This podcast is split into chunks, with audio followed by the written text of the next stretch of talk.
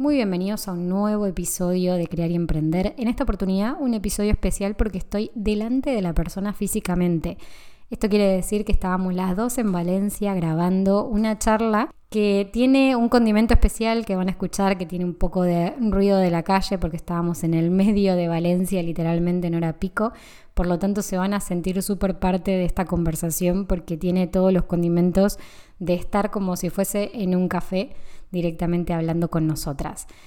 Se trata de Cintia de la Torre. Cintia es diseñadora gráfica, ella es argentina, vive en Valencia actualmente, pero nos va a compartir toda su experiencia a lo largo de estos años mientras viajaba y emprendía a la vez. Ella es dueña del estudio C, que es su estudio de diseño gráfico, donde ayuda a otros profesionales, a emprendedores a crear sus diseños para sus proyectos, tanto el branding de sus marcas, como también todo lo que tiene que ver con su comunicación digital. A Cintia la conozco gracias al Club La Corbata, un club de creativos, de emprendedores, de profesionales independientes que quieren compartir sus experiencias con otras personas y generar comunidad. La verdad es que cuando la conocí, ella no estaba en Valencia, pero en cuanto pisó Valencia nos pusimos de acuerdo para poder vernos, conocernos y a partir de ahí empezamos a generar nuestro propio mastermind donde nos vamos encontrando cada X cantidad de tiempo de forma presencial para trabajar juntas, para ver eh, cómo van nuestros proyectos, en qué nos podemos ayudar y para pasar un poco el rato entre emprendedoras y compartir experiencias. Así que vamos con el episodio de hoy que tenemos mucho para compartir. Bienvenida, Cintia, al episodio de Crear y Emprender. Presentate primero para quienes no te conozcan y contanos qué haces, dónde estás. Bueno, Juli, gracias por invitarme. Es mi primer podcast, así que vamos a ver cómo sale. Eh, soy Cintia, soy diseñadora gráfica y ya hace unos años tengo un estudio eh, de diseño y comunicación del que vivo ya hace como cinco años y, bueno, del que además de vivir me permite eh, poder viajar conocer lugares increíbles, haciendo lo que me gusta, lo que me apasiona. Y hoy en día estoy acá viviendo en Valencia, eh, donde la conocí a Juli, y, bueno, donde sigo desarrollando este negocio. Bueno, un poco vamos a hablar de eso hoy, o sea, todo lo que tiene que ver con el hecho de ser, muchas veces se llama nómada digital. No sé si realmente es como te definirías. La verdad es que no me defino como nómada digital porque si bien estuve mucho tiempo eh, viajando y trabajando, eh, actualmente decidí establecerme a vivir en un lugar eh, y de alguna forma ese siempre fue el objetivo. Si bien la idea siempre es seguir viajando y recorriendo un montón de lugares y aprovechando la facilidad que me da mi profesión para poder hacerlo, nunca decidí simplemente viajar sin tener un lugar fijo donde establecerme no aplica, pero sí digamos que por un tiempo lo pudo haber sido. Bien, bien. ¿Y cómo empezó esa idea? Porque, a ver, vamos a contextualizar un poco de que estás en pareja, o sea que, bueno, casada. Vamos a decir, estás casada, una señora casada.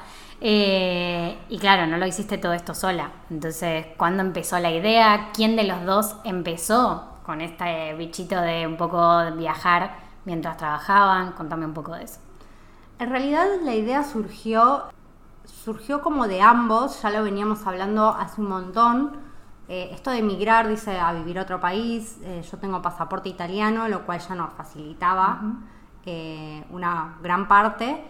En un momento de, en un pico de estrés de Juan, Juan que es mi marido, que llegó a casa después de la oficina, después de haber viajado dos horas en un transporte público y de esa vida oficinista de la cual ya estaba cansado, que aparte tampoco eh, era de lo que él había estudiado, se había preparado. Eh, entonces un día lo senté en un bar, en una cervecería a dos cuadras de casa y le dije, bueno, acá hay algo que tiene que cambiar. Pero para eso tenemos que tener mucha garra, porque no es fácil. Entonces le dije, si vos no querés, no puede ser que todos los años tengas este mismo problema, claramente no, no, la estás pasando bien. Eh, creo que es el momento de que tomemos esta decisión. Y ahí sí me dijo que sí, pero me dijo, bueno, vamos a planearlo. es como más, como un poco más organizado que yo y, es como la, es como el cable a tierra. Yo vuelo y él eh, ahí tira ancla para, para poder proyectar también. Y dijo, bueno, vamos a pensarlo y vamos de acá a dos años. En ese momento yo todavía no me había recibido porque yo siempre trabajé mientras estudiaba, entonces se, me hacía un poco complicado. Dije, bueno, de acá a dos años donde yo ya esté recibida eh, y ahorremos plata, vamos a emprender este viaje. Y bueno, y ahí lo proyectamos y dos años y un año antes nos sacamos el pasaje ya como, bueno, viajamos eh, bueno, después nos viajamos por pandemia, pero... problemas. problemas eh, que hay improvisados, tuvimos que improvisar. Pero bueno, después eh, sacamos el pasaje, ahorramos la plata que necesitábamos o que creíamos que teníamos que ahorrar y, decidimos emprender viaje. ¿Y cuáles fueron esos primeros países que, que, visitaron? O sea, ¿cuál fue el primero que visitaron? ¿Cuánto tiempo estuvieron? Un poco. Fuimos a Italia porque, bueno, como tengo pasaporte italiano, previamente nos casamos porque en pandemia no podían ingresar turistas a Europa. Y si bien ya había pasado un año desde que se... Nosotros íbamos a viajar una semana antes de que cerraran Argentina por pandemia. Una semana después, perdón. Cerraron Argentina por pandemia, no viajamos. Un año más nos quedamos ahorrando, que nos vino muy bien. Mm. Y como después no podían ingresar turistas a la Unión Europea, nos tuvimos que casar eh, y por amor, obvio. Hay que aclararlo eso. También. Todo, por, conveniencia y por amor. Nos casamos y eh, vinimos a Italia, que es donde yo tengo, donde tengo, tenía familia, tengo familia, mi tío. Eh, porque la idea original era hacer la ciudadanía de Juan. Pero bueno, también cosas de la vida. Una semana antes de viajar nos dimos cuenta que faltaba, un papel estaba mal. Entonces nos fuimos sin los papeles y decidimos viajar igual. Bueno, si no es ahora, no va a ser nunca. Y arrancamos por Italia. Estuvimos tres meses, las cosas no salieron para nada como lo teníamos. Contame, contame un poco más eso, porque es verdad que uno idealiza muchas veces el hecho de viajar y también un poco por las raíces italianas que tenemos todos nosotros y, que conocemos de historias y demás, a veces como que idealizamos un poco el hecho de vivir en ciertos países y estar en ciertos sí, países. Además, es verdad que cuando uno pregunta o consulta con alguien que ya lo hizo, todos te dicen, depende de muchos factores y cada uno tiene su experiencia. La verdad es que es así porque nosotros mm. íbamos con una idea eh, toda programada en la cabeza de llegamos, eh, paramos en un Airbnb 15 días, eh, mientras buscamos alquiler, alquilamos, hacemos residencia, hacemos permisos y hacemos todo. Y no, no sucedió nada, nada de todo eso. Ninguna, ningún plan. para nada. lineal. Estuvimos tres meses viviendo en la casa de mi tío, que nada, le debo todo. Eh, en una casa durmiendo en un sillón, tres meses. Y trabajando, porque en el medio teníamos que seguir trabajando mientras buscábamos casa, mientras nos frustrábamos porque la casa no aparecía, mientras no podíamos hacer nada y toda esa frustración que seguíamos encima, que teníamos encima, teníamos que seguir trabajando eh, y nada, la verdad es que fue bastante agotador mentalmente. Mucha burocracia, imagino. Demasiada, demasiada burocracia y por eso igual obvio depende de la experiencia de cada uno, pero eh, tengo pasaporte italiano, pero yo soy una extranjera más. Claro, sí, sí, sí, sí. Eh, es, es así. Entonces cuando vas a hacer trámites te encontrás con con que te, nada, te chocas, te tratan como, te tratan como un emigrante, mm. eh, no muchas veces te, tratan bien, de hecho hay mucho, hay mucha diferencia inclusive entre los que emigran de diferentes países, ¿no? Claro. Hay gente que la tratan peor que a nosotros. Y nada, y eso es terrible porque te frustra, no puedes hacer nada, y aparte porque uno lucha con eso de decir, eh, tengo todo, o sea, vine acá para hacer todo bien, todo como me tenían que decir que tenía, vine súper preparada, me preparé y nadie me está ayudando. Nadie, nadie está ayudando a que eso suceda. ¿Y ustedes hablaban italiano, alguno de los dos? No. Claro. Habíamos hecho unas punto en contra, punto en contra. Habíamos hecho unas clases de italiano eh, unos meses antes, por lo cual entendíamos, bueno, entender entendíamos muy bien y por lo cual sabíamos formular ciertas oraciones y palabras, pero la verdad es que no lo, no lo hablábamos fluido. Claro. Claro, bueno, y entre todo esto, como decías, es como que Mm, también había que trabajar en el medio para seguir manteniéndose y demás. Una de las preguntas que tenía anotada justamente para hacerte era cómo empezaste a tener esos primeros clientes en el exterior, si fue en Argentina o si ya empezaste a tenerlos a partir de que viajaste. Eh, ya los tenía desde antes. En realidad cuando iniciamos el proyecto sabíamos que para poder hacerlo y poder seguir viendo eso, porque yo también tenía la idea de seguir construyendo el estudio, y Juan se empezaba a sumar a este proyecto porque como íbamos a viajar juntos y era nuestra, un, nuestro único ingreso, eh, él también empezó a colaborar eh, en el estudio, de hecho hoy en día lo sigue haciendo, trabaja con, conmigo.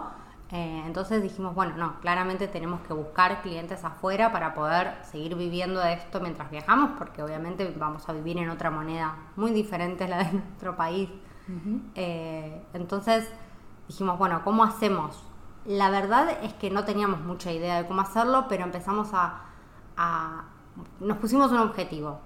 Un objetivo muy chiquito que en su momento, ahora no me acuerdo bien, pero decir, bueno, necesitamos tener un, un cliente al mes en dólares. Solo uno. Ese era el objetivo super base. Entonces empezamos a crear mucho contenido para redes. Eh, empecé a intentar como neutralizar un poco mi argentino, mi, español argentino, para poder, para que desde otras partes del mundo eh, también entiendan y, no, y llegue mucho mejor la comunicación. Y hicimos un poco de publicidad en Instagram, muy poco con lo que sabíamos hacer y ahí empezaron a llegar y logramos nuestro objetivo bastante rápido. Bueno, la verdad que sí. Bien, súper bien. Después nos dimos cuenta que un cliente no era nada, pero era el objetivo. Bueno, pero es, empezar por ahí, porque aparte también es verdad que tanto en lo que vos haces como en lo que yo hago también va mucho de recomendación. O sea, va mucho en. Tuve muy buena experiencia con ella, te la recomiendo, recomiendo con un amigo, con un primo, lo que sea. Y eso trae otros nuevos clientes, entonces no hace falta quizás tanta publicidad después en ese sentido. En realidad la publicidad fue un poco para ver si aparecía en otros lados. No, no, el objetivo era era muy grande y era muy chico a la vez, ¿no? Porque era muy grande para nosotros tener un cliente del exterior, era muchísimo, eh, pero al mismo tiempo sabíamos que con un cliente no íbamos a hacer nada, pero eh, también nos pusimos, por eso nos pusimos ese objetivo tan chico, después eran dos al mes, y así íbamos eh, después en un momento ese objetivo ya pasó a un segundo plano, pero nos ayudó a, cumplirlo y también eso te como te impulsa a, sí, te motiva, sí, te motiva claramente, puedo, llego, realmente hay alguien que quiere trabajar conmigo más allá de, Argentina. ¿Ya tenían una comunidad bastante grande en Instagram, por ejemplo? ¿O qué red social decís que fue la que más te funcionó en ese sentido? Instagram siempre, o sea, yo la verdad es que eh, tuve muchas, en realidad mucha suerte y mucho trabajo, ¿no? De Instagram, pero eh, en ese momento no me acuerdo si tenía, no tenía ni 10.000 seguidores.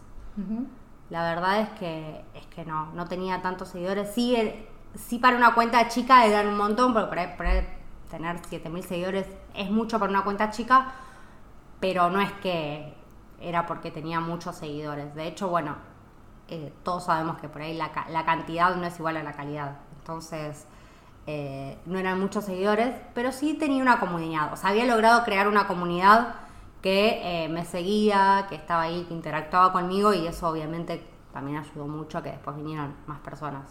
Tal cual. Y mm, después de Italia, entonces, porque nos quedamos con Italia, pero después de Italia, tres meses, ¿qué pasó? Tres meses de Italia y que nada saliera como queríamos y de llorar mucho. llorar, llorar mucho. Yo lloraba en la ducha porque... Terrible, muy, muy de GIF. Y en realidad no era. O sea, yo pensaba encima, qué feo la estoy pasando con este estrés y así todo yo estoy en una muy buena situación porque estaba en la casa de mi tío, durmiendo en el sillón o donde fuera. Estaba en la casa de mi tío, no estaba varada en el medio de la nada sin nadie que, que me contuviera. Pero la verdad es que es tan frustrante que nada, no, no hay forma. Cada uno lo canaliza como puede. Y en un momento nos encontramos muy estresados sin que las cosas nos salieran y dijimos, bueno, ¿cuál era el objetivo de esto? Eh, el objetivo era viajar. Era viajar, conocer otros lugares y poder hacerlo trabajando. Eh, bueno, dijimos, entonces creo que tenemos que ir a viajar. Tenemos que viajar. Tenemos que movernos. Entonces eso, eso fue muy... Fue como un, un clic que, que nos vino en el momento justo, pues podría no haber sucedido, podríamos haber quedado ahí siguiendo, intentándola, intentándola, intentándola, pero como nuestro objetivo, si bien eh, al principio sí era establecernos ahí para hacer los papeles, después no, no, teníamos papeles para hacer, eh, sí trámites, pero no, no los, la ciudadanía de Juan, eh, dijimos, bueno, a ver, y como que nos volvimos a encarrilar, volvimos a, a eso que decías vos cuando hablamos de organización, de que, bueno, ¿cuál es tu objetivo? O sea, ¿de dónde, Claro. qué es lo, lo principal de todo esto? ¿Verdaderamente es quedarse en Italia?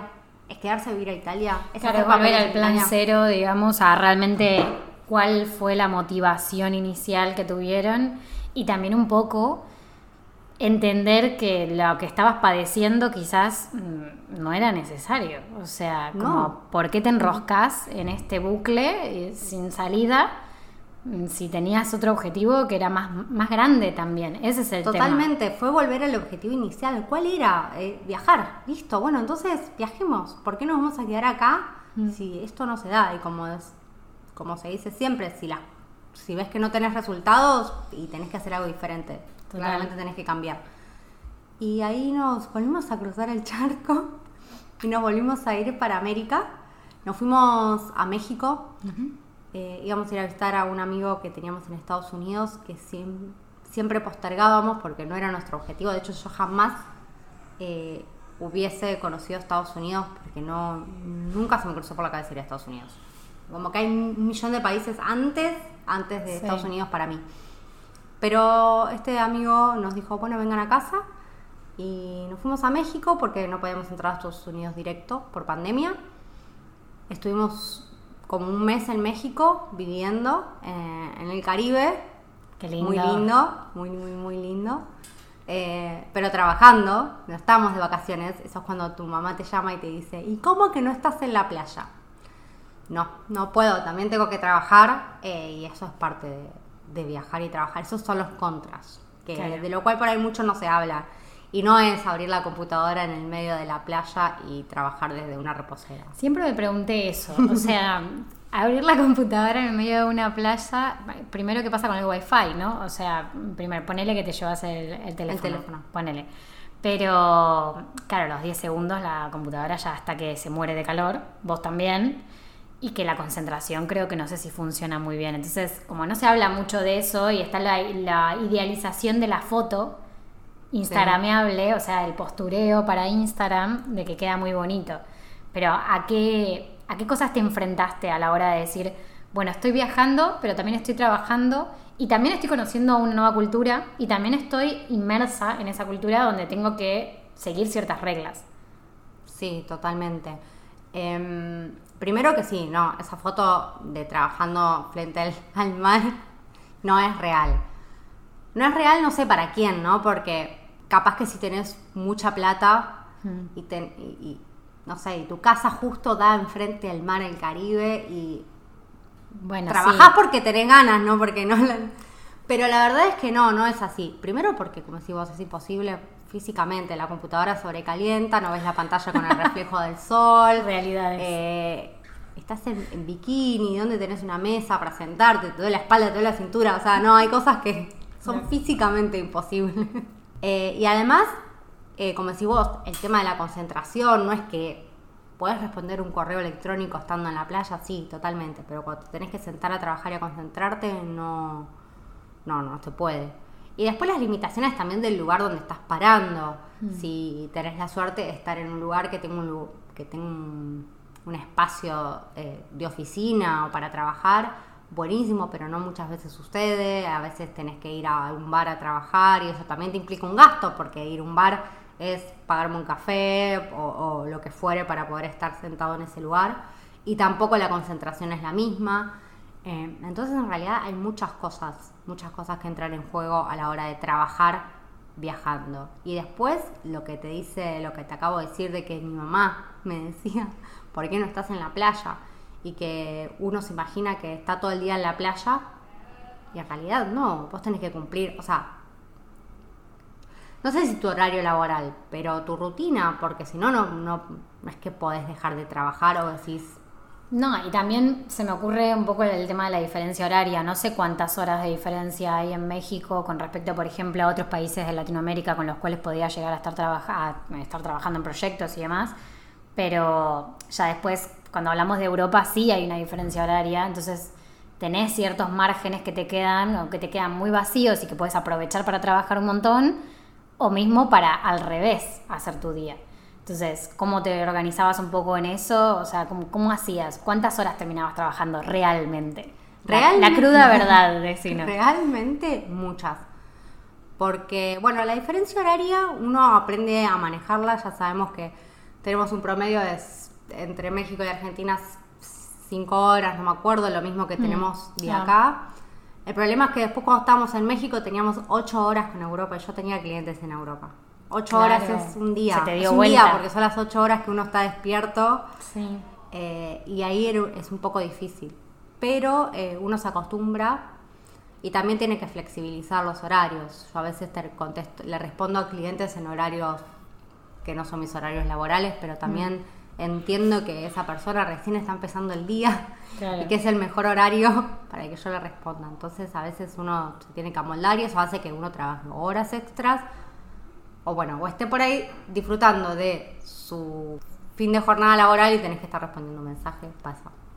Bien. Eso pasa. Y con el tema de, la, de conocer gente nueva dentro de México, por ejemplo, ¿cómo te resultó? Porque si me decís que trabajabas mucho también. En realidad sí, no, no, no conocimos mucho. Otra cruda realidad de viajar y trabajar. Sí. No, a veces es verdad que uno puede ser flexible y decir, bueno, hoy me tomo el día, hoy me tomo un martes. Pero después de alguna forma lo terminas compensando, trabajando más horas otro día o trabajando un sábado. Mm. Y eso también de que a veces decís, bueno, mi trabajo es tan flexible que yo si quiero puedo no trabajar un martes eh, y me lo tomo. Pero por ahí tenés que compensar trabajando un sábado. Claro. Y es como que no, no, no sucede eso de que te tomas muchos días libres porque tu trabajo te lo permite. Porque si no te atrasás, bueno, todo lo que ya sabemos que pasa. Y el tema de estar trabajando y encima trabajar de forma independiente, que no es lo mismo que eh, ir a, buscar trabajo a, a ese país, eh, es que no tenés eh, gente con la cual interactuar, Claro. porque sos vos con tu computadora. Sí. Entonces, de hecho nos pasa acá en España que eh, al no tener eh, trabajo en relación de dependencia, eh, no, no tenés amigos, compañeros de trabajo. ¿Y en qué lugar conocerías un español si no es en el trabajo? Para No, cuando recién llegás. Sí. Sí, sí, Es- como que no tenés un círculo donde moverte y donde tener a alguien con quien comunicarte y quizás que ese alguien conecte con otro alguien y así. Ir empezando Claro, a hacer el la círculo rueda. se empieza a achicar, entonces Claro. Sos independiente, sos autónomo y trabajas vos y Sí, con sí. nadie más. Y a veces es un poco solitario. De hecho, es bastante solitario, no es para cualquiera. Trabajar solo todo el día Claro. sin tener a alguien quien preguntarle o contarle un chisme de tu vida. Tal cual. Sí, es verdad que a veces si tenés la suerte o si vas a hostels o a lugares donde la gente eh, también trabaja o, o hay mucho Eso más te iba a preguntar, ¿vos ibas a coworkings o a hostel o estabas en algún restaurante, aprovechabas esos espacios comunes o lo hacías desde el- la habitación donde te quedabas? Depende de a dónde iba. Casi siempre terminamos yendo a un café. El problema de los hostels, primero los hostels, esos que se ven hermosos para trabajar, eh, donde tenés espacios de coworking y todo eso, son carísimos. Sí. Verdaderamente son carísimos. Nosotros terminamos alquilando un Airbnb con cama, habitación privada, baño privado, porque era mucho más barato que alquilar una habitación compartida en uno de esos hostels que ves eh, que son ensueño. La verdad es que son muy, muy caros. Obviamente a, eh, hay gente a la cual sí le resulta barato. Esos lugares suelen estar llenos de alemanes y ese Mm. tipo de gente que verdaderamente no, no le implica un gasto, pero eh, nosotros estábamos viajando y trabajando y no, no podíamos gastar. O sea, nuestro objetivo no era no, no gastar en eso, porque si no, no era redituable. No, y aparte no sabían cuál iba a ser el próximo destino, con lo cual no sabían cuánto realmente era conveniente tener ahorrado, cómo hacer la proyección y demás. Sí, y eh, los ahorros eh, no estaban preparados como para gastarlo en hospedaje. Claro. No. Y también tampoco lo, lo queríamos, preferíamos eh, gastarlo en viajar, en viajar más o con, ir a conocer otros lugares, eh, o bueno, otro tipo de gastos, pero no, no en hospedaje. Eh, entonces, casi siempre alquilamos Airbnb, a veces tenían lugares que tenían, algunos que tenían mesitas y podíamos trabajar ahí, otras veces no, entonces por ahí nos íbamos a un bar a trabajar. Sí, hemos conocido gente, porque por suerte somos muy sociables, entonces en algún momento nos hemos cruzado gente en la playa o más que nada en México donde la gente también es mucho más cálida. Sí. Entonces es mucho en los bares donde íbamos a comer. Entonces sí hemos hecho, hecho amistades, eh, pero no así que un montonazo. Y a ese, en ese momento, cuando ya estaban en México, ahí sí trataron de, me imagino, también un poco buscar clientes dentro de la zona, ¿no? Donde estaban. ¿Sí o no? Sí y no. Sí Eso es un tema que hace poco lo estaba hablando con una colega que ella eh, se fue, ella vivió en España mucho tiempo, es argentina, pero vivió en España muchos años y se volvió a ir a Argentina y yo me vine para España. Entonces estamos hablando un poco de la diferencia entre... Y ella ahora quiere volver a España y me dice, tengo miedo porque yo ya acá en Argentina hice mi... eh, creé mi emprendimiento y tengo muchos clientes de acá y tengo miedo de ir para allá y no conseguir clientes en España. Y eso es algo que a mí me costó mucho y me lo hizo ver Juan, de eh, no tenés que pensar en tener clientes de este lugar. No tenés que pensar en tener clientes de España o si estás en México en tener clientes de México. A vos te es indistinto de qué parte del mundo es el cliente, en- porque si no uno se frustra. Es decir, ¿cómo no, no puedo tener un cliente de, de la- acá a la vuelta de mi casa? Y vos decís, ¿pero por qué lo crees? Claro, si en realidad vos también un poco te estás moviendo, entonces no, no tendría ningún sentido solamente quedarte con esa zona. No, sino además- ampliarlo un poco más. Y además, la- eh, el trabajo eh, digital es parte de eso. Es parte de trabajar con cualquier con gente de cualquier parte del mundo. Entonces, no es que buscaba clientes en México o buscaba clientes en España o busco clientes en España. Busco clientes. Esa filosofía me gusta porque también un poco te abre la cabeza a que si también estás comunicando en una red social que sabes que vas a llegar a un montón de gente más que solamente la local, como te abre un poco más la mirada a, a, bueno, realmente detectar cuál es el cliente, el perfil de cliente, pero no necesariamente a la localización de ese cliente. Y te permite jugar un poco más, creo yo.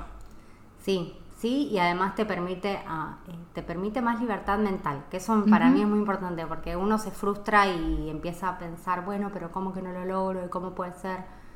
Y también, como decís vos, es encontrar el perfil de cliente y llegar a esa gente. Y es difícil porque uno empatiza con ciertas personas por su forma de hablar, yo soy latina y me es más fácil empatizar con, con- con latinos, entonces eh, me cuesta más tener clientes españoles. Y si me cierro solo a clientes españoles, el mundo es muy chiquito, o sea, listo, ya está. Entonces, eh, no, eso me sirvió mucho para, para no frustrarme y para poder pensar que, que puedo tener clientes de todas partes del mundo. O sea, que verdaderamente puedo tener clientes de todas partes del mundo. Tal cual. Genial. Y entonces, ¿estuvieron ahí en México? ¿Me dijiste cuánto tiempo? Tuvimos un mes en México Sí. y de ahí nos fuimos a Estados Unidos, donde estuvimos tres meses viviendo en Estados Unidos. Eh, también trabajando. La gente se ríe porque eh, nuestros amigos se ríen porque siempre que vas eh, a, a la casa de alguien, estás mucho tiempo con esa persona y le decís que está viajando y trabajando, se imaginan que cuánto debe trabajar esta persona. Yo me levantaba antes que los dueños, que, que nuestros amigos para ir a trabajar y cuando se levantaban yo ya estaba sentada en la computadora. Claro. Me decían que no lo podían creer. ¿Cómo que estás tanto tiempo? Le digo, pero tengo que trabajar. Es que no me queda otra, claro. Es como también un poco es lo que te gusta hacer. O sea, No, si bien hay días que no son, no son lo mejor, o hay tareas que no son las mejores, que siempre hablamos de un poco de eso, es como que mm, también es lo que vos elegiste. Si no, te podés ir y elegir otra cosa. O sea, creo yo que también el hecho de viajar te abre un poco la cabeza a que tenés esa página en blanco y que podés hacer lo que querés, de alguna manera, sea el historial que tengas. Totalmente. Y aparte creo que el punto está en, en, mediar entre eso, entre la página en blanco y eh, el objetivo que tenés. Como, bueno, no ceñirte ciegamente al objetivo porque en el medio, como verás, puede pasar un montón de cosas. Y si uno se, se, se cierra a algo, no, no puede ver el alrededor, ni tampoco ir por la vida con la página, bueno, lo que suceda, porque si no también es muy difícil llevar adelante el negocio, trabajar y poder hacerlo y no morir en el intento. No, pero hay bases, o sea, hay bases, quiero decir, como qué es lo que te gusta hacer, que también puede pivotar y puede moverse y puede ir a otro lado, pero qué es la base de lo que te gusta. Cuáles son esos valores que vas a conservar, estés acá o en otro país, en donde sea que estés, y también esa línea ¿no? de coherencia con tu persona, que también un poco uno se va descubriendo en distintos contextos, te relacionas diferente, te moves diferente, hablas diferente porque no te queda otra, por más que sea el mismo idioma, a nosotras nos pasa acá en España que tenemos que cambiar ciertas palabras porque estás sumergido en esa cultura y también un poco para adaptarte al contexto que, en el que vivís, más allá de no perder nuestro tono, nuestras formas y demás.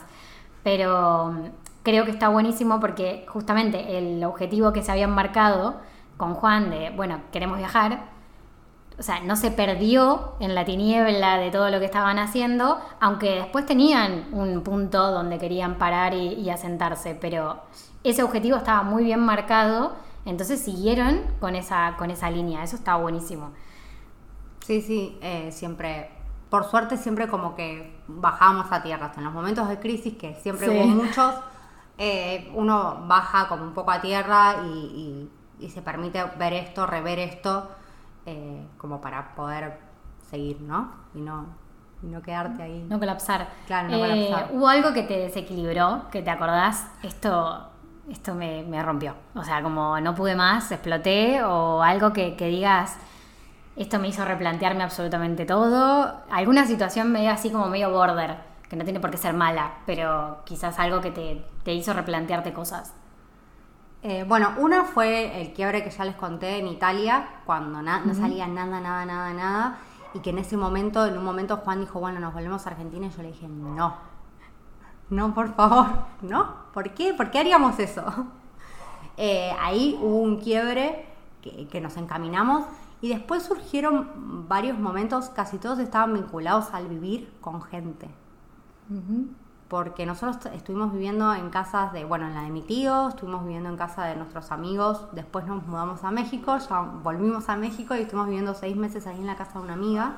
Es difícil, o sea, yo, además de estar eternamente agradecida con esas personas, yo no sé cómo hicieron, no sé cómo hicieron para estar viviendo. Y no tiene que ver con, no tiene que ver con, nosotros somos súper limpios, súper prolijos, pero cada uno tiene su rutina de vida, tiene su estilo de vida, su forma de vivir la vida eh, y te encontrás en un lugar donde eh, no es igual eh, y no puedes hacer nada para cambiarlo. Claro, estás en la casa de otra persona, básicamente. No puedes hacer nada. es así, acá las cosas funcionan así. Claro.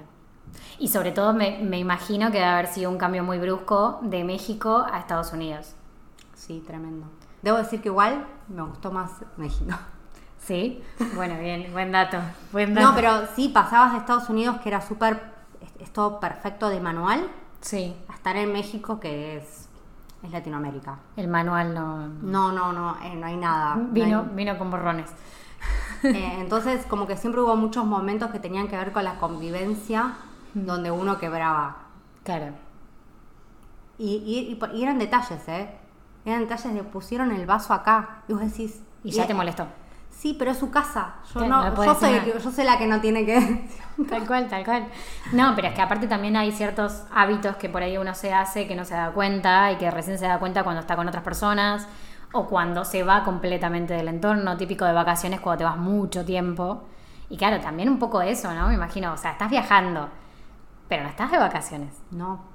Y muchas veces también te pasa, es muy difícil mediar entre eso, porque te pasa, eh, uno, bueno, los momentos de quiebre que tuvimos eran relacionados con la convivencia y con el momento donde también estábamos sobrepasados de trabajo o trabajamos mucho y no viajábamos.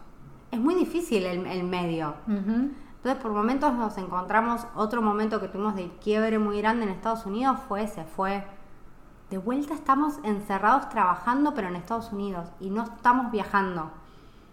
Claro, es la, un poco, entre comillas, frustración de decir, espera, ¿el objetivo entonces? O sea, estoy viendo las mismas cuatro paredes blancas que podría haber en otra parte del mundo, claro, o sea, como en cualquier lado. Sí, bueno, entonces es difícil. Eh, como que los extremos, y es muy difícil llegar al gris, ¿no? Obviamente, donde decís, bueno, trabajo, viajo, trabajo, viajo. Eh, lo importante yo creo que es darse cuenta, o sea, como que volver al objetivo principal y y ver cómo lo, cómo lo solucionás. Bueno, entonces estuvieron esos meses también en Estados Unidos. ¿Cómo pasaron de Estados Unidos a otra vez eh, viajar a otro lugar? ¿Cuál fue el siguiente destino? De Estados Unidos, nosotros estábamos en Texas. Eh, después de recorrer, porque después viajamos en Estados Unidos, como dije, en un momento de quiebre donde estuvimos viajando por varias partes de Estados Unidos. En algunos momentos llegamos a la compu y trabajamos, y en otros nos hemos podido tomar una semana para recorrer eh, sin trabajar, entre comillas. Eh, de ahí nos cruzamos a la frontera a Ciudad Juárez, la, la frontera más picante de... Adrenalina, o sea, pasaron de la sobriedad y la tranquilidad de todo lo monótono. De, pasamos de Discovery Hall al cartel, directamente. O sea. Al cartel de Ciudad Juárez. Un lugar muy feo. no vayan. No, no es nada lindo. No hay nada lindo ahí, salvo a la gente. Y eso es algo que nos dijeron todo. Todo el mundo nos decía, ustedes, eh, Juárez es horrible, pero la gente es tan linda que les va a gustar. Y la verdad que por suerte fue así. Qué bien, qué bien, qué bueno. Fue así, ahí estuvimos viviendo seis meses. Un montón. Mucho, mucho tiempo. Nos íbamos a quedar, originalmente no iba a ser así. Iba a ser uno o dos meses en Estados Unidos y nos volvíamos a Europa. Pero en el medio pasaron cosas, que es parte de esto de viajar, y nos quedamos tres meses en Estados Unidos y seis meses viviendo en Ciudad Juárez, en la casa de una amiga que tenía un restaurante argentino. Y ahí sumamos trabajo, lejos de restarlo, lo sumamos, porque trabajamos eh, para el estudio y también trabajamos en el restaurante. Hicimos, bueno, trabajamos todo lo que es rebranding y comunicación del restaurante, pero además Juan también trabajaba de, camarero en el restaurante eh, básicamente eran jornadas de 8 a 8, de 8 a 12, cosas así. Claro. Pero también teníamos, eh, bueno, viajamos, recorrimos México, sí nos hemos tomado semanas para recorrer México, pero también teníamos eh, el objetivo de, de seguir ahorrando para poder seguir viajando, entonces como que había momentos donde decíamos, bueno, ahora paramos, trabajamos mucho, ahorramos y seguimos. Bien. Está bueno porque también al estar tanto tiempo en un mismo lugar te permite un poco organizarte mejor, imagino. O sea, como que también podés asentarte un poquito más, por más que ni siquiera estuviese planeado. Sí. Pero claro, tenían una rutina ya. Sí, sí, teníamos una rutina súper armada ya. Sí, la verdad es que sí, ahí sí conocemos más gente, estuvimos mucho tiempo y es mucho más fácil. Claro. Eh, ni hablar de que teníamos amigos que nos hacían de nexo entre esa gente pero eh, sí, conocimos gente, conocimos México, la verdad es que, nada, un lugar súper lindo, una cultura muy rica, muy, muy, muy rica. Eh, así que súper contentos. Y de ahí eh, seguimos. no, volvimos, ahí sí nos tomamos vacaciones, después de todo, ya había casi, habíamos llegado al año, faltaban un mes desde que habíamos salido de Argentina y decidimos tomarnos vacaciones y ahí nos fuimos al Caribe a vacacionar. Bien. Eh, una semana donde nos cruzamos con, mi mamá eh, y ahí sí nos tomamos vacaciones previo a volver a Europa. La vuelta a Europa, ¿por qué Valencia? Porque sí. no hay respuesta. Porque sí, en realidad no, nosotros no conocíamos España. Nosotros vinimos a Valencia con los ojos cerrados, sin conocer ningún lugar de España, ninguna referencia a España, salvo lo que te cuenta eh, la gente. En Instagram. claro, en las redes sociales. Eh, dijimos, bueno, Madrid no, porque venimos de una gran ciudad, nosotros ya veníamos de. vivíamos en Buenos Aires, en Capital. Barcelona también, gran ciudad y muy costosa. Valencia, y desde que lo pensamos y lo tiramos en el aire empezaron a suceder cosas. Nos cruzamos gente de Valencia, eh, encontré amigos que vivían acá en Valencia, amigos que no veía hace 10 años y de golpe estoy viviendo en Valencia. Y dijimos, bueno, debe ser ahí. Y vinimos directo a Valencia. Sin pasar sin escala. Siguieron un poco el instinto y lo que les iba apareciendo, me encanta. Y acá en Valencia, entonces, ¿qué encontraste o cómo te encontraste ahora en pleno verano, aparte. Mm. Que para quien no sepa, en España, por lo menos, no sé cómo será en el resto de Europa, pero en España es como empieza julio y es como peor que un enero, febrero de Argentina, o sea, como muerte total. La gente se toma vacaciones. O sea, no hay verdad, nada. sí. Yo no lo puedo creer. No puedo creer porque en Argentina no sucede. No, sigue activo. De hecho, enero y febrero a veces son buenos meses Sí, hay, eh, es variable, ¿no? Obviamente hay menos, hay gente, más gente que se toma vacaciones, pero no, no muere como acá. Acá se van todos de vacaciones, todos el mismo día. Coordinan ¿Cómo que todos van todos? juntos. No, sí. Es terrible y la verdad es que eso me, me impactó un poco, debo decir. Pero bueno, el plan de ustedes cuando llegaron a Valencia era un poco quedarse ya definitivamente por lo menos un tiempo largo acá. Sí, la verdad era hacer base, nosotros queremos seguir viajando, pero decidimos hacer base acá porque nuestros objetivos también es recorrer un poco más Europa, que no conocemos mucho, conocemos más Italia nada más, y nosotros de Latinoamérica sí ya habíamos recorrido Colombia, Ecuador, Bolivia, Perú, eh, fuimos a Cuba, bueno, México, Estados Unidos, entonces conocíamos mucho y, y dijimos, bueno, vamos para Europa y como acá es todo mucho más cerca, dijimos, bueno, vamos a hacer base, también porque uno lo necesita, por eso cuando arrancamos la charla me decía si me, me consideraba una nómada digital y te dije que no, porque si bien tengo, tuve momentos, eh, la verdad es que yo necesitaba tener un lugar, un lugar para, para trabajar, un lugar donde sientas que es un poco tuyo, ¿no? Eh, entonces sí, dijimos, bueno, vamos a hacer base y como acá está todo muy cerca, vamos a poder recorrer lo que queramos recorrer. Más adelante veremos cómo esto nos enseñó que no se puede proyectar todo al 100% o no, nada está asegurado, pero decidimos quedarnos acá y la verdad es que la ciudad nos encanta. Bien. Ahora, una pregunta un poco más amplia, que igualmente capaz que no tenés una respuesta muy específica, porque como decías, estabas trabajando la mayoría del tiempo. Pero, ¿cómo ves el ser emprendedor, emprendedora en tu caso, en, disti- en los distintos puntos que tocaste? O sea, en los distintos lugares a los que fuiste. O sea, ¿qué diferencias notas?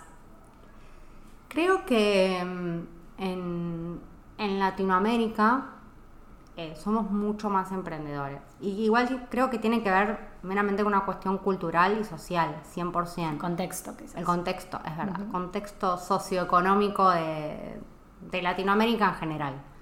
Eh, si bien puedo hablar más de Argentina, porque obviamente emprendí ahí, soy de ahí, creo que nosotros tenemos una cultura de emprendedurismo mucho más arraigada y desde mucho antes. Uno siempre busca primero salir adelante, que eso es algo que no pasa en todos los países del mundo, el tener que salir adelante, tener que solucionar tu vida porque necesitas tener un ingreso y a veces no hay trabajo.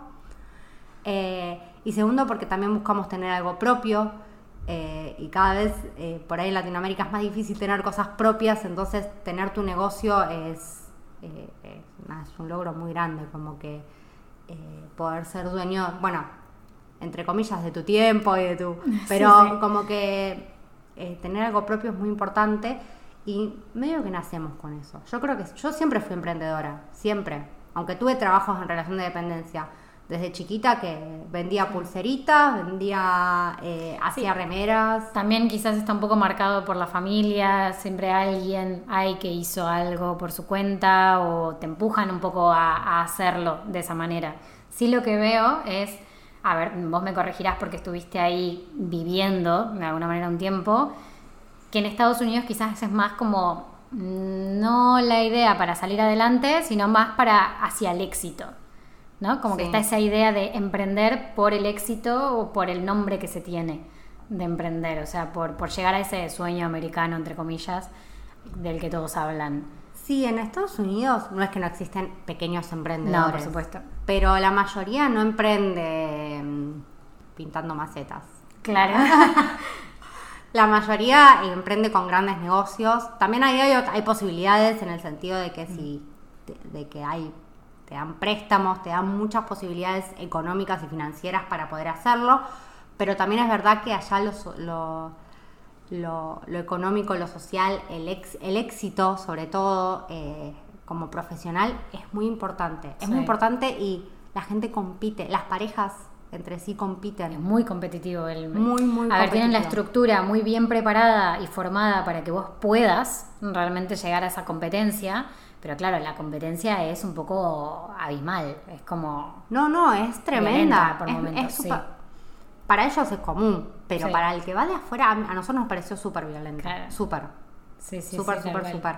Y, y nada, por eso creo que no, que no me gustó, no es que no me gustó Estados Unidos, no me gustó, no me quedaría vivir ahí porque claramente nuestras culturas son completamente diferentes. Claro. Completa, pero ahí es como de manual. Vos tenés que hacer eso. Y eso es el éxito. Y el éxito es eso. El éxito es tener tu casa con tu piscina, tus hijos, tus tres autos, eh, un rango el, más alto dentro de, tu empresa ligado a tu profesión, dos, tres máster, es eso. Claro, sí, sí, sí, sí, tiene que ver con, el, ya te digo, como el contexto y los grandes ejemplos que tienen ellos también de, los emprendedores exitosos y los empresarios. Creo que va, apunta mucho más a ser empresario que, que, al hecho de emprender, como mm, por lo menos lo que se ve de afuera, obviamente que todo depende del contexto que viva cada persona, de la provincia donde se encuentre. Estados Unidos es un país muy grande. Sí, sí. También hay que decirlo. Entonces, cada estado es un mundo, además. sí, es, es, muy distinto.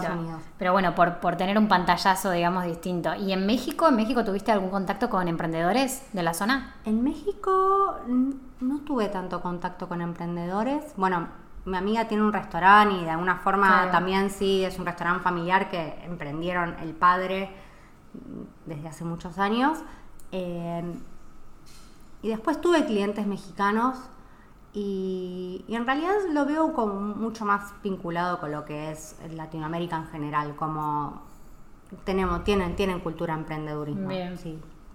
Bueno, me salto a una pregunta que nada que ver, pero ¿cómo te manejabas y te manejas a día de hoy quizás eh, con el tema de la moneda y el método de pago? mientras viajaba sobre todo, porque claro, ahora estás asentada acá, sos autónoma acá, bueno, listo, ya está, como que un poco te manejas mm, como con lo que viene siendo España, pero cuando viajabas... Cuando viajaba me manejaba, es muy difícil ese tema. No, no es que es difícil, es que en realidad eh, cuando yo estuve viajando, igual yo seguía siendo residente argentina. Claro. Entonces, de alguna forma yo tributaba en Argentina y y le rendía cuentas al, Estado de Argentina. claro. Entonces, eh, no es que me regía ninguna ley ni nada en otro país. Eh, lo que sí hacía es, bueno, ya igual antes de salir a Argentina había implementado varios métodos de pago. Eh, con Argentina siempre trabajo en, moneda argentina, empezó argentino, entonces eso no era complicado. Y después en el exterior, la verdad es que hay un montón de plataformas que te facilitan esa conexión, ya sea PayPal, Western Union eh, y otras tantas más donde también te pueden hacer transferencias que lleguen a eh, tu banco argentino. Eh, pero yo también cuando había estado en Italia había abierto una cuenta en Italia, entonces también me manejaba con transferencias directamente al Banco de Italia, que es mucho más fácil, en Argentina tiene muchas limitaciones, es muy difícil, pero con los otros países no, no había problema. Claro, porque ahí me surge una pregunta, ¿no? Que no te había hecho antes. O sea, vos en Europa podés quedarte por siendo ciudadana europea, pero en México hay algún tipo de restricción para quedarte, hay cierta cantidad de tiempo. México, eh, cada país, además, que eso es algo que no se habla mucho, pero cada país tiene sus leyes migratorias. Entonces no es cuestión de que yo viajo a cualquier parte del mundo como, como si estuviera en mi casa y pasara del living al comedor. En realidad todos los países tienen sus restricciones. Nosotros pudimos ingresar a Estados Unidos porque Juan tenía visa que había sacado ya hace unos nueve años y yo porque tenía el pasaporte europeo, pero no es que cualquiera puede entrar a Estados Unidos porque sí. México eh, está muy eh, tiene muchas restricciones porque hay muchas migraciones también de Argentina y de otros países de Latino, entonces de Latinoamérica. Entonces, para ingresar a México, siempre que vayan a viajar a un país, entren a la página del país y lean cuáles son los requisitos de viaje. Claro. Además, viajando en pandemia, eh, PCR, vacunación, certificado de vacunación y demás, dependiendo del país. México, para entrar a México, eh, México te da hasta tres meses de estadía, si quieren, como todo país. Si ah, quieren, te dan tres meses. Eh, no, seis, perdón. Nosotros nos dieron los seis meses, por eso pudimos estar seis meses ahí y nos habremos ido un... Nos fuimos creo que una semana antes de que se nos cumplieran los seis meses. Entonces estuvimos siempre legales. Pero eh, porque la, persona de migración consideraba que cumplíamos todos los requisitos como para estar tres meses. A veces te dan uno, dos y a veces te dan cinco días. Entonces, cuando uno proyecta un viaje tiene que tener muy en cuenta este tipo de cosas. Bueno, eso es algo que le diríamos a las personas que están escuchando que tengan en cuenta. ¿Qué otro consejo quisieras dar ya como para ir cerrando y que pasemos a las preguntas finales que les hago a todos, o sea que no vas a zafar? Perfecto. Eh, no, consejo eso, todo lo que tenga que ver con migraciones, de tener todos sus papeles al día, papeles hoy en día certificados de vacunación, que se fijen muy bien cuando ingresan a un país, cuáles son los requisitos, porque te pueden deportar y si te deportan, también hay que ver a dónde te deportan, cómo te deportan. Eh, otro es tener mucha precaución porque a veces vamos creyendo que, que estamos en otro país y que podemos seguir siendo, entre comillas, nosotros, pero eh, cuando uno va a un país que no conoce, tiene que fijarse mucho las leyes, eh, las normas de ese país, las reglas de convivencia, que no son nada menor. En Estados Unidos son unas, en México son otras y acá en España son otras. Eh, entonces hay que amoldarse, la verdad, porque si no te, podés tener problemas legales. O sea, verdaderamente no, no es un, un detalle menor. No es voy a hacer esto porque sí y después veo. No. La verdad es que puedes tener problemas legales con eso. Otro consejo que doy es, yo sé que cuando uno se va de viaje o más que nada cuando migra, eh, se quiere llevar todo porque siente que, en realidad por una cuestión de pertenencia. Uno siente que, que, mientras más se lleve, más se lleva de esa vida y de lo que es. Y la verdad es que te vas dando cuenta en el viaje que no. Que no que el viaje te va haciendo, el viaje te va haciendo descubrir cosas nuevas, eh, te cambia, entonces les puedo asegurar que el 80% de las cosas que se llevan materiales en el viaje se pierden. Las vas dejando, vas adquiriendo cosas nuevas, entonces viajen con lo mínimo e indispensable, sinceramente. Claro, creo así escuchándote, eh, creo que una de las particularidades o por lo menos una habilidad que, tendrían que tener en cuenta este tipo de personas que quieren viajar y que quieren emprender mientras tanto, o sea, viajar y emprender significaría un viaje un poco más largo que lo que conocemos como vacaciones. Entonces, creo que, a ver, decime, corregime si me equivoco, que tendrían que ser personas que realmente estén abiertas y que sean flexibles, ¿no? Totalmente, tenés que ser abierto a bueno, a lo que vendrá, eh, tener en cuenta que te pueden pasar un montón de cosas que no tenías contemplado y que vas a tener que solucionar en el camino. Yo la verdad que tuve suerte de tener experiencias súper agradables. No, no pasé por ninguna situación eh, rara o, mala, pero existen, hay mucha gente que los pasa, entonces eh, otro consejo que voy a dar es lleven y saquen seguros, por favor. Claro. Seguros de salud. Seguros de salud siempre. A donde vayan y fíjense cuáles son los requerimientos de ese país para ingresar y para ustedes, porque uno no sabe lo que le puede pasar en, la vida. Eh, entonces, eh, sí hay que ser flexibles, hay que estar muy abierto a, todo. Desde, no solo desde lo laboral, como les dije, de la vida, de amoldarse a las nuevas culturas, de, que todo es diferente. Uno cree que, que donde vivo, que su país es es la ley, es la, es la regla y en realidad no, no, nada que ver. Bueno, bien, bien, me encantó porque aparte nos compartiste todo tu recorrido, fuiste contando toda tu historia, tipo con detalles, así que gracias por eso. Ahora sí vamos a pasar a las últimas preguntas, que son las de siempre. La primera es cómo creas contenido para redes sociales y qué te inspira. ¿Cómo creo? La verdad que tengo, después de tantos años de crear contenido, eh, es verdad que cada vez me cuesta menos pero últimamente las redes sociales están demandando mucho, mucho más de uno. Entonces, eh, siempre intento crear contenido en base como a dos ejes, en el sentido de que uno está vinculado con lo que a mí me gusta y lo que yo disfruto hacer de mi profesión y lo que disfruto de lo que me gusta hacer en redes sociales, eh, porque si no se vuelve súper tedioso y, y, es imposible. Y otro sí está vinculado también con lo que eh, mi público objetivo quiere ver y quiere saber y quiere aprender de lo que yo hago. Como que dentro de esas dos cosas obviamente hay un mundo mucho más grande, pero intento no dejar de lado la parte donde yo disfruto de hacer contenido y donde a veces hago cosas o creo contenido que a la gente no le interesa. Pero a vos te gusta. Pero a mí me gusta. no, es que es súper importante porque a veces nos perdemos en solo hacer para viralizarme, solo hacer para que tener más seguidores y no, es imposible, es imposible. La pasás mal. La pasás no, mal. cual. No, cuando ya algo se vuelve aburrido, tedioso porque estoy haciendo algo que no quiero, tampoco tiene mucho sentido. La segunda pregunta, ¿cómo te organizás para subir los contenidos? No mientas. no, no me dejas mentir. Este Ahora estamos grabando eh, juntitas, así que... Es que claro, te veo, te veo me perfectamente. no me organizo. Bien, gracias, gracias por tanto. No, sí, sí tengo una organización muy flexible. Eh, en realidad creo, intento crear contenido siempre para, para un mes, ¿no? Tener contenido, eh, hoy creo contenido para el mes que entra. La verdad que intento que sea flexible porque si no también uno se vuelve loco. Eh, hay días donde no tengo ganas de subir contenido o hay días donde mi contenido exige que salga en cámara y no tengo ganas o no puedo o no es el momento, no lo hago. No programo el contenido para subir. Lo subo de acuerdo a mi estado de ánimo. Bueno, está muy bien, es una, es una buena forma también de hacerlo. Lo que pasa es que también tenés una estrategia bastante aceitada, de muchos años, de mucho tiempo, algo que te sale también a nivel bastante natural. Entonces, claro, es como, se hace más fácil también así un poco no organizarlo.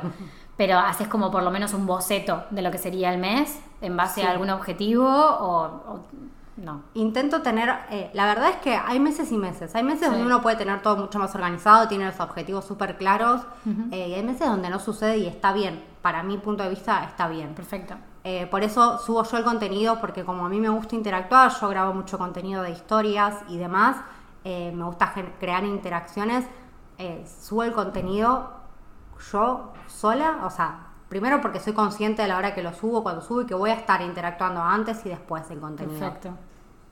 Pero sí, eh, intento ponerme un objetivo eh, y dentro de ese objetivo creo contenido como base, digamos, como estructural y en base a eso improviso. Improviso reels, improviso historias, improviso... Muy bien, muy bien.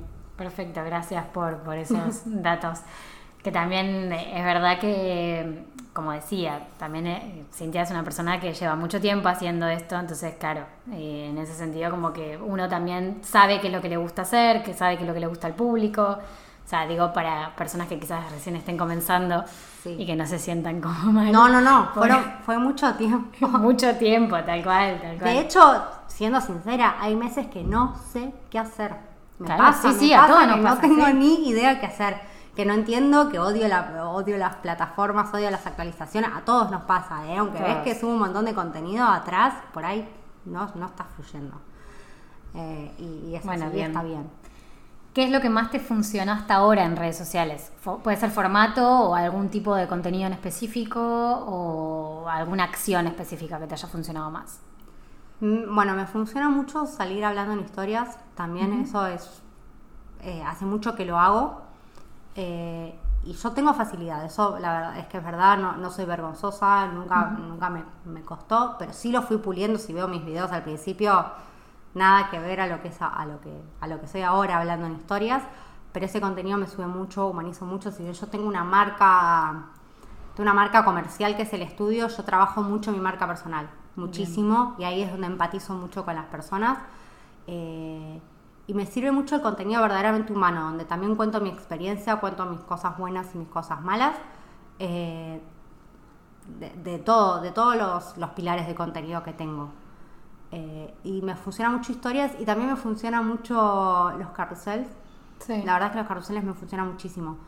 Eh, dinámicos, cuento y explico cosas de forma sencilla o bajadas a tierra, digamos. Eh, y, eso, eso me da muy, muy buen resultado. Todavía me estoy amigando con los reels, aunque creo muchos reels, me estoy amigando. Eh, pero bueno, también es parte de... Son etapas. Yo creo que es como una pareja, como una relación de pareja, el tema, la relación con las redes sociales. Sobre todo cuando cambian los formatos, creo yo, porque nos adaptamos muy bien a algunos y después nos cambian las reglas del juego y tenemos que volver a hacer ese periodo de adaptación. Entonces, tiene lógica. Prueba y error.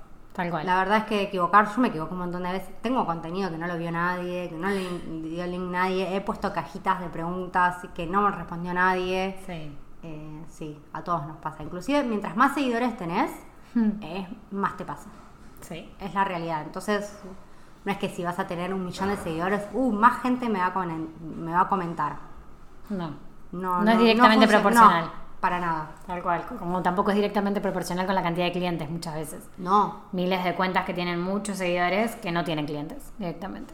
Totalmente. De hecho, a mí me pasa que yo a veces Eh, hay meses que no son buenos. La verdad que hay meses que no son buenos y... Sí. Me decís, bueno, tenés una cuenta medianamente grande de una comunidad y, y no, y hay meses que no, son total. buenos y hay- he tenido meses buenísimos con 5.000 seguidores. Claro, claro, claro. Sí, pasa, cosas que pasan. Bueno, y la última pregunta es cómo te organizas en tu trabajo. ¿Qué herramientas digitales usas o analógicas que uses? ¿Cómo, cómo lo llevas la organización? ¿Si es Bueno. mensual, semanal? Este es un tema que tengo que tratar con Juli cuando corte el podcast. Tengo que, tengo que trabajar con Juli en profundidad. Eh, en realidad aprendi- la verdad es que aprendí muchísimo haciendo. Yo creo que, y la verdad es que aconsejo es que cuando recién arrancás, a veces es necesario eh, trabajar con un profesional de organización. Verdaderamente, porque si bien yo aprendí haciendo y fui creando mi metodología haciendo, eh, hoy en día sé que tampoco es la mejor y me hubiese ahorrado mucho tiempo. Claro. La verdad es que te, te ahorra tiempo. La, la organización es tiempo de tu vida y laboral. Parece que lo hubiese contratado para que lo diga. Auspiciada por... Pero no, no le pagué para que diga eso. No, pero... es verdad, no me, no me pagó. No me pagó. Está de vacaciones acá, es agosto. Estamos de vacaciones. Eh, no, te ahorra mucho tiempo la organización, eh, crear una estructura de trabajo. Eh, aún así, no soy la persona más organizada. Yo utilizo Trello. Bien. eh, y o sea, Trello para mí, para el equipo de trabajo. Eh, muchas veces inclusive nos salteamos Trello y terminamos eh, mandándonos WhatsApp. Terrible. Terrible. Pero, pero sí, eh, para, bueno, mail es eh, la comunicación por excelencia con mis clientes, todo vía correo electrónico, porque me gusta que quede, si eso es verdad, que quede todo es por escrito, que yo pueda leerlo, releerlo un montón de veces y, y es mucho más fácil de que queden las cosas claras porque los audios y WhatsApp se pierden en, en la vida. Eh, después, en realidad no utilizo más que ah, cal- el Google Calendar, que ahí linkeo todos mis mails y mi vida diaria, todo. Todo va al mismo calendario para poder ver si hoy me tenía que reunir con Juli a hacer el podcast, lo veo junto con, eh, con si tenía que, tengo tiempo libre o si tengo que, para mí, soy muy visual, entonces eh, utilizo mucho colores que me marquen las cosas, lo que está hecho, lo que se está por hacer, lo que todavía no se empezó, eh, y de hecho lo laboral y lo trabajo también está distinguido por colores. ¿Marcás lo que está hecho en calendar con colores? Te amo. No. no, no, no, no es que marco en calendar lo que está Ah, hecho, ah. no, no, no. Pero sí en Trello. En Trello sí. En Trello sí. En Trello sí. Trello tengo proyecto que todavía no empezó, el Sí. proyecto que está en curso, el proyecto finalizado. Genial. Y dentro de eso tengo tarjetas con las diferentes etapas de los proyectos. Claro, para que no tengas que leer exactamente qué es lo que está pasando, sino que con un primer pantallazo ya lo tenés. Ya sé cuáles son los activos, cuáles Bien. no, o si tengo que preparar archivos finales también tiene otro color. Genial. Lo que sí divido en Google Calendar es colores que me hablen solo de la laboral y colores que me hablen de lo personal. Buenísimo. Como que claro, veo como que todo, en un mismo lugar. Sí, a grandes Bien. rasgos puedo ver todo por colores y ya Genial. lo entiendo. Genial. Tu propio código de color. Eso es importantísimo. Sí, Sí. totalmente. Y tengo códigos que por ahí algunos me dicen, ¿y este color mejor? Si este color mejor no sería para los finales. No, bueno, no sé, a mí me funciona así. Claro, tal cual. tengo- No, no, pero está bueno que lo compartas porque también es otra forma de usar Trello eh, que, es, que es interesante para los que son más visuales. Porque, a ver, si bien Google Calendar tiene también un montón de colores que podés agregar Sí. y podés agregar un montón de calendarios, en Trello tener ese primer pantallazo ya por lo menos te relaja o te estresa, pero te relaja en general como para poder verlo y no tener que estar leyendo. Porque la idea de esas aplicaciones es que nos ayuden a organizar Sí, y a gestionar. No a tener que involucrarme tanto tiempo en la herramienta como perder ese tiempo que me podría estar orden- ordenando en otras cosas o podría estar gestionando ya otras tareas. Sí, sí, totalmente. Para mí lo visual es súper importante. O sea, saber en qué estado está toda- Bien. todos mis clientes eh, de una forma rápida. Sí, si no me volvería loca. A veces trabajo con tanta cantidad de clientes al mes que... No, y también es verdad que yo he visto, a ver, vos decís que no sos muy organizada en algunas cosas, pero la realidad es que con respecto a tu servicio, a cómo lo brindás y a los pasos que seguís, eso lo tenés muy aceitado, yo lo he visto, lo compartís de hecho en tus redes sociales, o sea, compartís cómo haces la entrega de todos los archivos a tus clientes y demás, y también eso hace y te obliga a que vos te organices de otra forma. Entonces eso está buenísimo. Sí, sí, eso es algo, bueno, obviamente todos los años a fin de año eh, digo, bueno, a ver, ¿qué puedo mejorar de mi proceso de entrega de trabajo o a mis clientes? Yo a mis clientes les entrego todo súper organizado, todo con videotutoriales y todos los años sumo cosas, porque el cliente me dijo que no entendió algo, bueno, este año lo vamos a explicar mejor o de otra forma para que lo entiendas. Y así con todo. De hecho, cada tanto, eh, si bien mi computadora, mi escritorio tiene un montón de carpetas, eh, tengo un fondo de escritorio donde organiza cuáles son mis clientes, cuáles son los clientes de la, de la chica que trabaja conmigo, cuáles son los finalizados, eh, cuáles todavía no empezamos. O sea, todo está eh, organizado, está muy organizado. Bueno, creo que tenés también recursos para descargar, ¿no? Para... Sí, tengo recursos gratuitos. De, tengo, tengo un calendario, Sí. un calendario anual, eh, tengo semanales. Bien, genial. Y, y también tira algunos tips de contenido. Hay ese Ah, muy calendario bien, muy porque están un poco abocados también a que organices tu contenido mensual. Eh, y bueno, bien, tengo un montón de recursos. Bueno, de- vamos a dejar el enlace como para que puedan ir a, a descargarlo. Y creo, me quedo acá, no sigas hablando de este tema porque creo que es para otro podcast o para un vivo de Instagram, ¿por qué no? Eh, porque de verdad que este, esta mejora continua en los procesos de trabajo y en tu servicio para los clientes, teniendo en cuenta obviamente como principal foco el cliente y lo que te diga, me parece que da para hablar mucho más. Así que no sigas hablando del tema. No voy a hablar más. Vamos a dejar con la curiosidad. Eh, gracias Cintia por haber venido al podcast. Bienvenida porque ya sos parte de la comunidad del podcast de Crear y Emprender. Y primero, antes de irte, despedirte y demás, que nos cuentes dónde te pueden encontrar, cuáles son tus páginas y tus enlaces. Los voy a dejar igualmente abajo. Bueno, gracias por invitarme. Es mi primer podcast y encima hablo mucho y muy rápido, así que espero que me hayan entendido bien no aburrirlos. Eh, te agradezco muchísimo, me sentí súper cómoda y me pueden encontrar en Instagram eh, como arroba holastudio.c. Pueden entrar a mi web que también es www.holastudio, o sea, estudio Sí. C, Studioc, para que lo puedan Sí. escribir como suena, eh, com. Y también me pueden encontrar en TikTok. Wow. alguien que No me es la primera vez que alguien dice TikTok en el podcast, te digo. Sí, Así sí, que- todavía estoy, todavía estoy luchando con esa plataforma, pero me pueden encontrar va. en TikTok. Eh, nada, intento divertirme, todavía estoy intentando eh, entender el contenido. Eh, Abrió TikTok. abrí TikTok porque no me acuerdo cuál era la Está cuenta. muy bien, está muy bien. Eh, holastudio.c en Bien, TikTok. perfecto, Perfecto. Después perfecto. ponemos ahí, perdonen la interrupción. No, después yo dejo todos los enlaces igualmente abajo para que los tengan y también de los recursos descargables que, que tenga SIN. Y nada, gracias otra vez y a todos los demás nos vemos el próximo episodio.